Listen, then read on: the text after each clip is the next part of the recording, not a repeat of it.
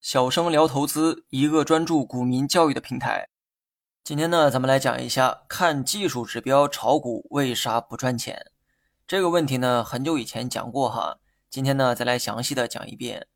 炒股无外乎看技术面和基本面，而这其中多数人选择了技术面，因为很多人觉得技术本身具有可靠性，并且利用技术赚钱能更好的满足自身的虚荣心。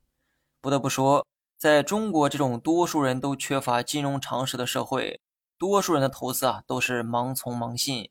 一些初入股市的小白受到商界题材的影视作品影响，认为炒股啊就应该面对数台电脑，目不转睛地洞察着盘面，力求不放过每一份利润。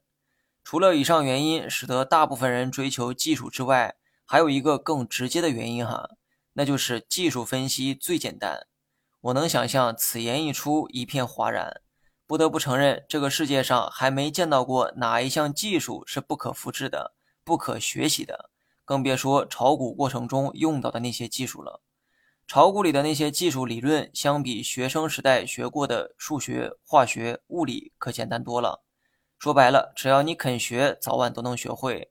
而对于基本面的分析，多数人觉得这是很漂浮不定的东西，缺乏一些真实感。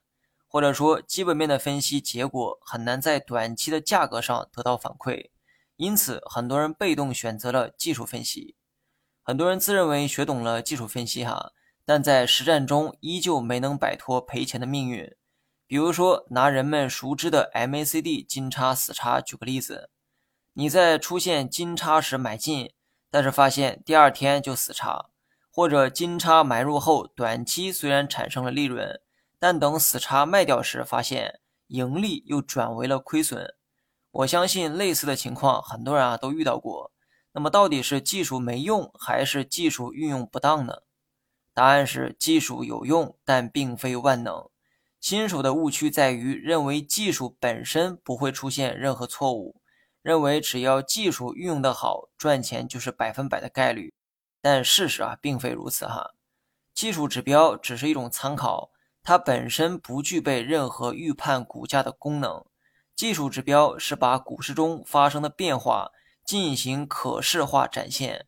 通过这种方式，你就可以清晰地看出市场变化的痕迹，然后再通过这些痕迹寻找规律，最后利用规律对接下来的股价进行预判。换句话说，能不能猜对股价，主要取决于你对市场规律的总结。而总结规律时需要有参考物才行，而这些参考物就是各项技术指标，这才是技术指标的意义所在。